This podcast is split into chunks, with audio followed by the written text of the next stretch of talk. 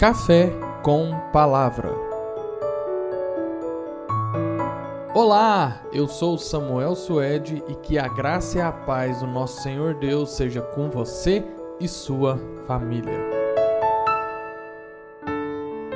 Em Filipenses 4, versículos 6 e 7 diz assim: não andem ansiosos por coisa alguma, mas em tudo, pela oração e súplicas e com ações de graças, apresentem seus pedidos a Deus.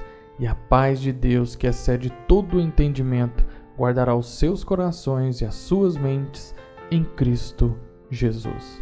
Passamos por momentos complicados e muitas das vezes ficamos ansiosos pela incerteza de um amanhã que pode vir a acontecer, principalmente em momentos de pandemia. O fato é que a nossa Bíblia, ela já diz e é bem clara que não devemos ficar ansiosos por coisa alguma. A Bíblia nos ensina que para cada dia tem o seu mal e que devemos vencer um dia de cada vez. Quando Jesus ensina na oração do Pai Nosso, ele diz: pão nosso de cada dia nos dai hoje. Jesus está nos mostrando que devemos vencer um dia de cada vez.